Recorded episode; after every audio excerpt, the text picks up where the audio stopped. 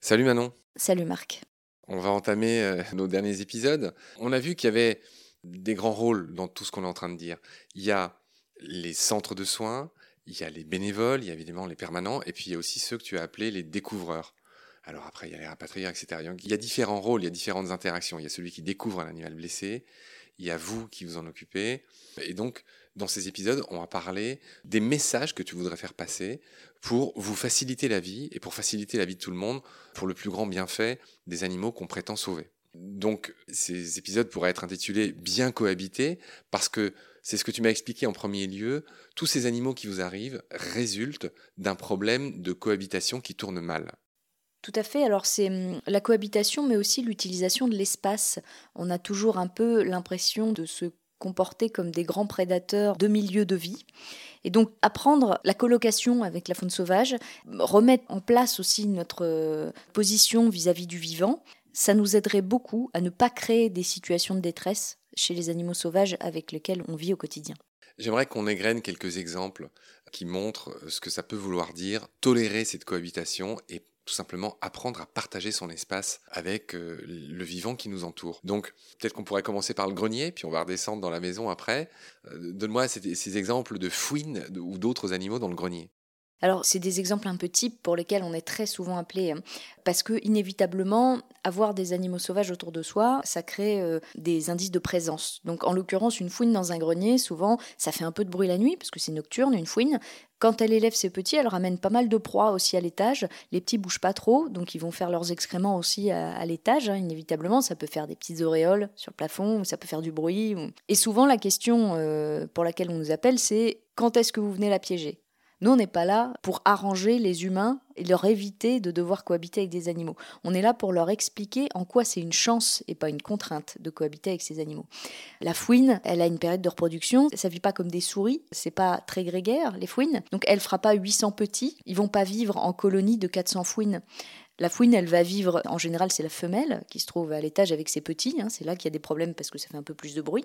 Donc, une fois que les jeunes seront émancipés, c'est-à-dire euh, environ euh, un mois et demi ou deux mois après leur naissance, plutôt deux mois d'ailleurs, le petit trio ou le petit, le petit quatuor va sortir à l'extérieur, apprendre à chasser, et déjà la cohabitation sera beaucoup plus facile avec les humains.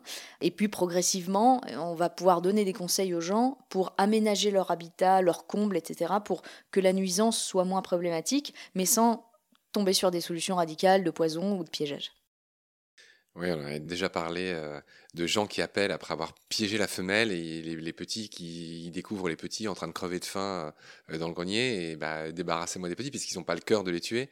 Mais euh, c'est une situation un peu classique. Alors en dehors du fait qu'une fois qu'ils ont des bébés fouines dans les mains, ils trouvent ça terriblement mignon et qu'ensuite il faut vivre avec la culpabilité d'avoir tué maman. Parallèlement, la fouine, elle se nourrit essentiellement de petits rongeurs, donc des souris, essentiellement des mulots, le jour où vous supprimez le prédateur, euh, vous laissez les rongeurs se multiplier chez vous. Donc, euh, en fait, la nature déteste le vide. Une fois que vous avez vidé votre grenier de la faune qui y habite, le grenier sera rempli par les rats, les souris, les mulots, etc., qui vont occuper cet espace. En fait, finalement, il y a un équilibre naturel qui se fait, vous rompez l'équilibre, inévitablement, vous allez avoir à la place d'autres animaux. On continue les exemples. Euh, tu m'as donné celui très poétique du pic vert qui défonce les volets. C'est souvent la phrase qu'utilisent les gens j'ai un pic vert qui me défonce les volets en bois. Puis euh, qu'est-ce que je peux faire? Parce qu'en fait, il n'arrête pas, c'est hyper pénible. Alors en fait, le, pic vert, il utilise en général les volets comme caisse de résonance pour marquer son territoire de reproduction. Donc ce qu'il cherche, c'est juste une caisse de résonance. Si vous mettez sur vos volets, par exemple, euh, une plaque de polystyrène ou un truc qui va absorber le son et que parallèlement vous lui mettez un gros caisson de bois bien résonnant sur un tronc d'arbre un petit peu plus loin, il va préférer ce caisson de bois. Il cherche pas spécialement vos volets, ce qu'il veut c'est une belle caisse de résonance pour marquer son territoire. Donc il suffit de déplacer le problème ailleurs, le temps que la définition du territoire de repro se fasse, et après vous êtes tranquille. c'est génial, tu as l'air d'avoir des réponses à tout. Exemple suivant, le bruit terrifiant au-dessus de la chambre de ma fille. Et là, en général, c'est les fameuses effraies des clochers. Même remarque que pour la fouine, le problème se pose en général quand il y a des bébés, euh, parce que ça fait un petit peu plus de bruit. Alors il faut savoir que le bruit de la chouette effraie... Le chointement. Voilà, je sais pas si les auditeurs voient bien ce que c'est qu'une chouette effraie, c'est un animal très beau, très délicat, tout blanc, avec un masque en forme de cœur, qui est très léger, euh, très gracieux. Par contre, le chuintement de la, chouette effraie est assez atroce, ça fait une espèce de un peu anxiogène. Pour des gens qui ne savent pas ce que c'est, en plus elle a la réputation d'être la dame blanche, d'apporter la mort, etc. Il y a une imagerie collective autour de ça qui n'est pas forcément en sa faveur et qui crée un peu de l'angoisse, notamment à la période où il y a les petits, parce que quand la maman rentre avec les souris pour les nourrir, tout le monde y va de son petit chuintement. Pour éviter de créer la situation anxiogène absolument euh, pas justifiée, on va simplement montrer aux gens ce que c'est qu'un bébé chouette et frais. C'est une espèce de petite boule de coton. Enfin, c'est vraiment hyper mignon, un bébé chouette et frais. En plus, l'élevage des jeunes n'est pas très long. Euh, on est, c'est pareil, au total, sur environ deux mois. Hein. Donc, il faut juste tolérer ce petit bruit à ce moment-là pour laisser les boules de coton devenir des chouettes et s'envoler. Et encore une fois, à cette période-là, la consommation de petits rongeurs est énorme. Donc, c'est autant de petits rongeurs que vous n'avez pas dans votre isolation ou dans vos combles. La hulotte fait aussi un bruit euh, qui est effrayant hein, au crépuscule. La hulotte est plus crépusculaire. La femelle, elle a des petits cris un peu plus aigus, oui, mais auxquels euh, on s'attache. Autre exemple, les chauves-souris dans la maison. Alors là, les chauves-souris, c'est des problèmes de fiente. Euh, je sais pas si on dit fiente. Du guano. C'est drôle, hein, parce que du coup, ça fait un peu oiseau. C'est souris-oiseau. Alors, chauves-souris dans la maison, le guano, quoi faire? Et là, en plus, dans le cas des chauves-souris, il y a des craintes et des risques de maladie. Alors, encore une fois, on tombe dans les phobies collectives et euh, ça va souvent très loin avec les chauves-souris. Le Covid n'a rien arrangé sur cette problématique. Donc, euh, on a souvent euh, des élucubrations. Là, oui, je vais avoir Ebola, je risque de choper toutes les maladies que vous pouvez retrouver dans le tiers-monde. pourquoi pas le sida Rassurons-nous, les chauves-souris sont certes des mammifères avec lesquels on on partage plus de maladies que les oiseaux. Toutefois, euh, les chauves-souris suceuses de sang, c'est une légende. Il y a effectivement trois espèces de chauves-souris que ça concerne en Amérique du Sud, mais... Qui s'appellent des vampires d'ailleurs, au passage. Chez nous, les chauves-souris sont toutes insectivore. Donc vous n'avez rien à craindre d'une chauve-souris qui viendrait se, coller dans les cheveux ou mordre quelqu'un. Et sur les maladies, il existe en effet un risque avec la rage en cas de morsure sur certaines espèces de chauves-souris. Au final, trois espèces dont euh, une seule avec lesquelles vous avez un risque de cohabiter dans votre maison. Et c'est un cas tous les 10 ans en France sur des particuliers. C'est extrêmement rare et d'autre part, il faut une manipulation avec une morsure. Donc la cohabitation avec ces espèces protégées qui, rappelons-le, mangent des centaines de petits insectes volants, dont les moustiques, chaque nuit, c'est une collaboration très vertueuse. Il vous nettoie un peu l'habitat des moustiques et rappelons que le moustique, lui, risque de vous transmettre des maladies. N'ayez pas peur de la chauve-souris, méfiez-vous des moustiques, et si vous voulez éviter les moustiques, faites en sorte que les chauves-souris, elles, se sentent bien chez vous. CQFD, une inexactitude dans ce que tu as dit, la grande noctule, et là je pense à Ludivine, la présidente de l'association Valence sous Gravillon, on va bientôt faire des épisodes avec elle sur les chauves-souris, plus de 30 espèces euh, françaises. La grande noctule est capable d'attraper des oiseaux en vol donc c'est un peu l'exception. Euh, juste pour te dire que la grande noctule est capable euh, voilà, euh, d'attraper des oiseaux. Elles ne sont donc stricto sensu pas toutes insectivores, je t'embête. On va enchaîner sur les nids d'hirondelles. Pareil, problème de fiente. Alors, les hirondelles, c'est génial, les gens adorent, mais pas chez eux. Et on retombe dans ce symbole un peu NIMBY, not in my backyard, pas chez moi. Alors les nids d'hirondelles, effectivement, le problème c'est toujours les fientes. Le problème il est très simple à résoudre puisqu'il suffit de mettre une petite plaquette en bois sous le nid pour récupérer les fientes une fois par an et tout nettoyer et ça suffit. Pourtant c'est souvent un gros problème de nettoyage de façade, de fientes qui se trouvent sur la terrasse, etc. Finalement la question qu'il faut qu'on se pose c'est est-ce que c'est grave? Est-ce que c'est grave que la façade soit pas propre Est-ce que c'est grave qu'il y ait des fientes devant la maison? C'est cette idée du propre, en fait, qui nous pose souvent problème. D'ailleurs, dans la surintervention dans les jardins, c'est aussi un problème.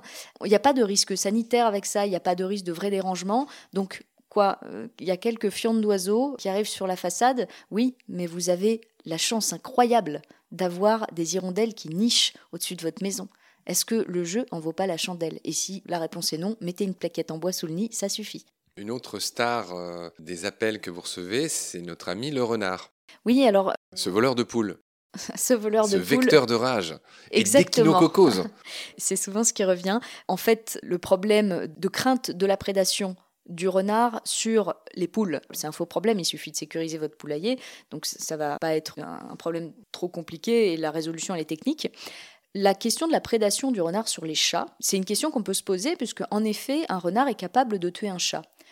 C'est quasiment jamais pour des questions de consommation. C'est des questions de bataille de territoire puisqu'ils se battent pour à peu près la même niche alimentaire. Donc, euh, il peut y avoir des conflits qui en général, ne finissent pas par la mort de l'animal. C'est extrêmement rare qu'un chat soit tué par un renard. Ça arrive toutefois, mais en général, c'est du conflit d'usage qui finit par l'un des deux qui s'en va. Et quant à la rage, il faut savoir que la France est indemne de rage vulpine depuis plus de dix ans maintenant. Donc le risque rage sur le renard n'existe plus. On peut avoir encore un risque rage en revanche sur les animaux domestiques, chats, chiens, surtout chiens, en provenance d'Europe de l'Est ou en provenance de trafic. On va pas trop remettre une grosse couche sur nos amis euh, chasseurs, mais maintenant ils disent que c'est l'échinococose, les renards. Ce qui justifierait le prélèvement de 1 million de renards qui sont tués, parfois dans des circonstances horribles. Euh, en France, il y a des pétitions qui circulent, notamment initiées par euh, la petite sœur de Baleine sous Gravillon, Léa Colobert et, Adrien Favre, qui ont lancé cette pétition qui a beaucoup de succès. Il y a l'ASPAS qui relaye ça aussi. Enfin bref, un million de renards. Accident de la route, piégeage, chassé, tiré, etc. Parce que en gros, c'est de la concurrence. Enfin voilà, donc le renard est particulièrement mal vu, il est particulièrement chassé, et tout ça ne sert à rien, et c'est même contre-productif. On le rappelle au passage. Tout à fait. Alors, euh, je ne vais pas euh, rentrer dans le problème de l'échinococose alvéolaire. Il faut simplement se dire que le renard n'est qu'un hôte de l'échinococose. Il y a plusieurs hôtes qui interviennent dans la chaîne de l'échinocoque. C'est un, problématique euh, qu'on a surtout dans l'est de la France. Hein. Ah, c'est chez moi. oui, oui, la Lorraine, l'Alsace, ça, c'est vrai qu'il y a un peu plus d'échinocoques là-bas. Euh, détendez-vous cependant, ça passe essentiellement par les, les sels. Donc si vous mangez euh, des, murs ou des fraises des bois où un renard a fait ses excréments dessus, vous n'avez vraiment pas d'odorat parce qu'en général, ça, se sent bien quand même, c'est assez fort. Mais au-delà de ça, on a toujours eu besoin de gros prétextes sanitaires comme ça pour euh, éradiquer des milliers d'animaux. On a fait exactement la même chose avec le blaireau et la tuberculose bovine. Aujourd'hui, on se rend compte que plus on éradique de blaireau pour lutter contre la tuberculose, plus on la dissémine. On va enchaîner sur la deuxième partie de, cet épisode. On va donner des exemples de ce que les gens peuvent faire Là, on a vu euh, en gros tout ce qu'il fallait pas faire, et là on va essayer de voir tout ce qu'ils peuvent faire s'ils souhaitent ben, tout simplement faire de leur lieu de vie, de leur jardin, pourquoi pas de leur maison, un lieu un tout petit peu plus hospitalier pour la vie sauvage. Est-ce qu'on commencerait pas par cette éternelle histoire euh, de la pelouse que tout le monde voudrait extraordinairement bien tondue, qui est malheureusement euh, cette espèce d'habitude que tout soit carré, rectiligne, que la pelouse soit bien rase, qui est malheureusement qui provoque des ravages. Retenons que le propre est l'ennemi du bien en général. La vie autour de soi, elle n'est pas propre, elle est foisonnante. Si on n'accepte pas ça, on ne peut pas avoir de vie dans son jardin. Ça n'a pas de sens d'aller mettre une mangeoire ou d'aller mettre un hôtel à insectes si vous voulez un gazon ras et propre et sans aucune un autre type de végétation que le gazon lui-même. Il faut, je pense, essayer de lutter contre l'interventionnisme auquel on est tous euh, un petit peu tentés. Il vaut mieux laisser des zones de vie sauvage dans votre jardin qui se développent naturellement. C'est pas toujours super beau ou dans notre image du propre, mais un roncier ou de l'herbe haute euh, avec, euh, avec d'une manière générale des plantes un peu sauvages sera toujours plus efficace pour la nature que des aménagements que vous allez faire vous-même. Donc plutôt qu'essayer de faire, essayez de ne pas faire et de vous détacher de ces conventions sociales qui vous poussent à en permanence tout entretenir. Oui, l'exemple que tu donnes après, c'est nourrir les hérissons, les oiseaux. Attention. C'est vrai que c'est se donner euh, bonne conscience à peu de frais de mettre des mangeoires, de filer de la bouffe pour chat aux hérissons et je ne sais quelle boule de graisse euh, aux oiseaux. Dans certains cas, euh, ça leur fait plus de mal que de bien. Donc, est-ce que tu, à nouveau, tu peux redire ce grand principe? En gros, le mieux qu'on puisse faire pour les animaux, c'est les laisser tranquilles et c'est d'arrêter de, de, de, capturer, de déparasiter, de vermifuger, de tondre, de tout ratiboiser Exactement, arrêtons de faire. En fait, si vous avez effectivement le, choix entre laisser 2000 mètres carrés de votre terrain entièrement sauvage, vous offrez de la nourriture, vous offrez du gîte. Si vous avez une parcelle de terrain sur laquelle il n'y a plus de vie et que vous mettez une mangeoire, vous nourrissez les hérissons et vous leur offrez un, gîte artificiel, vous créez une dépendance. Et cette dépendance, elle n'est pas vertueuse parce que la qualité de nourriture que vous apporterez, la qualité de gîte que vous apporterez, elle sera forcément moindre que ce qu'ils auraient pu trouver dans une zone sauvage. Donc, au choix, euh, ça vous coûtera moins cher, ce sera moins compliqué, vous y passerez moins de temps et ça sera plus bénéfique pour la nature de laisser un habitat dans lequel l'animal puisse se suffire à lui-même en nourriture et en gîte. Entrée suivante, lutter contre les pièges involontaires que sont les très nombreuses piscines. Je suis pas sûr du chiffre, mais il me semble qu'en France, il y a un million et demi de piscines qui sont autant de pièges dans lesquels ben, tombent des hérissons, plein d'animaux qui, sont un peu enfin qui une fois qu'ils sont tombés là-dedans, ils arrivent jamais à en sortir, ils meurent noyés. C'est arrivé chez moi, on avait fait une mare avec une bâche en plastique et comme un con, euh, on l'a retrouvé plusieurs fois et j'ai eu l'idée, tu vois, je vais peut-être te couper l'herbe sous le pied. Du coup, on a mis un bout de bois, euh, tu vois, au milieu de la mare qui leur permettait assez vite, parce qu'ils ils font le tour jusqu'à ces de toute la mare et tout, de finir par ressortir. Donc il faut penser à ces choses. Tout aménagement que vous pouvez faire euh, est potentiellement un piège. Quand vous mettez effectivement une piscine dans votre jardin. Ou une mare. Ou une mare. Alors euh, la mare, si vous faites vraiment une pente douce, ça résout le problème. La piscine en général, c'est pas en pente douce. Il faut penser qu'un animal va être attiré par un point d'eau, essayer d'aller boire dedans et peut rester coincé. Quand vous mettez une clôture dans votre jardin, vous fragmentez l'habitat déjà, et ensuite vous créez des petit piège de la taille des mailles dans lequel un animal peut rester coincé. Des collets Oui, des sortes de collets, ouais, euh, non étrangleurs heureusement, mais qui peuvent toutefois euh, coincer l'animal. On a beaucoup de, dégagements d'urgence à faire dans ce genre de cas. Donc pensez toujours au piège que ça peut créer. Alors euh, Jean-François Noblet a travaillé là-dessus et je vous, encourage tous à aller voir son ouvrage sur les, cavités pièges qu'on met tous, on pense tous aux poteaux creux, EDF e et, téléphone, mais il n'y a pas que ça. Hein. Les cavités pièges et, et les petits petits pièges domestiques, on les met tous en place dans notre jardin. Donc c'est à nous de réfléchir aussi à cette échelle-là sur toutes les petites choses à, mettre en place. En effet, vous pouvez mettre dans la piscine, par exemple, un petit grillage lesté qui permettra à un animal comme un hérisson de remonter une branche ça va très bien, comme dans les abreuvoirs à chevaux, sinon on y trouve des, oiseaux noyés. Essayez de faire des petits passages à faune dans les grillages euh, ou vos clôtures pour permettre aux animaux de circuler, notamment les hérissons qui ont besoin d'un territoire assez large. On n'y pense pas, on a toujours l'impression qu'on a des hérissons qui vivent dans notre jardin. C'est une douce illusion. Hein, le territoire d'un hérisson, c'est 4-5 km. Donc il passe dans votre jardin. C'est pas son unique lieu de vie. Pensez toujours que votre parcellisation de l'espace, votre propriété à vous, ce n'est qu'un morceau d'habitat que vous vous êtes approprié. Laissez les animaux le traverser et le quitter naturellement. Donc tu as évoqué ces passages à faune qui peuvent consister en des ouvertures dans des grillages. Il y a une entrée suivante, c'est créer des abris de jardin ou ne rien faire.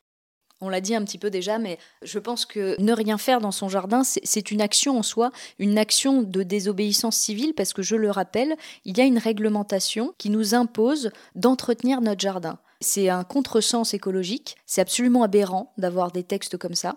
C'est-à-dire que potentiellement, votre voisin peut vous contraindre à couper l'herbe chez vous. Il faut lutter contre ça et des actes de désobéissance civile chez vous, ça peut être simplement euh, mettre des graines sauvages, laisser la végétation pousser, faire des ronciers, faire des, zones d'abri euh, naturelles, hein, j'entends, des zones de déchets verts que surtout vous ne brûlez pas, euh, vous laissez la faune s'y installer. Ça, c'est les meilleurs habitats qui existent et en même temps, vous donnez l'exemple à d'autres citoyens autour de vous pour qu'ils fassent la même chose. Donc si vous le faites, faites-le, mais donnez du sens.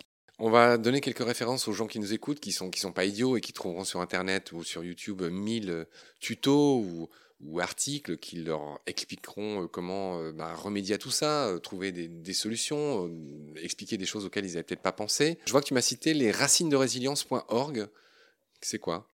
Alors, racine de résilience, c'est euh, un, un, graphisme avec un arbre qui a plein de racines, et ces racines donnent plein plein de pistes de solutions qu'on peut tous appliquer à notre échelle pour être plus résilient, c'est-à-dire globalement avoir un impact moindre sur notre environnement, et si impact il y a, pour qu'il soit positif. Donc c'est plein de pistes assez peu attendues et assez audacieuses. Donc je vous invite à aller voir sur le site Racine de Résilience toutes les solutions explorées qui renvoient vers plein d'associations et plein d'activités associatives qui peuvent aussi créer de l'implication et vous donner envie d'être vous-même des vecteurs de transmission de ces idées. Alors moi, je vais citer un exemple belge. Voilà, je sors un peu de la France. Il y a 1000 sites qui sont hyper intéressants en France, etc. Et quand j'ai fait un article une fois sur ce qu'on pouvait faire pour favoriser la biodiversité au jardin, je suis tombé sur un site belge qui s'intitule ecoconso.be slash fr slash content. Bon bref, le titre de l'article qu'il faut chercher, c'est 8 idées toutes simples pour favoriser la biodiversité au jardin. Et c'est très détaillé. Et il parle du compost, il parle de faire une mare, il parle de pas tondre, euh, voilà, tout ça est extrêmement bien développé, ça tombe sous le sens, c'est assez bien fait et moi j'avais envie de renvoyer vers ça. Merci beaucoup Manon pour tes lumières, je te retrouve très vite pour continuer à parler de bénévolat, c'est important. Je te retrouve très vite, à bientôt, salut. Merci Marc, à bientôt.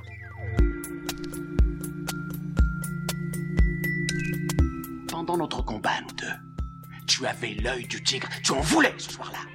Il faut que tu retrouves ça maintenant. Et la seule façon, c'est de recommencer au commencement. Tu vois ce que je veux dire?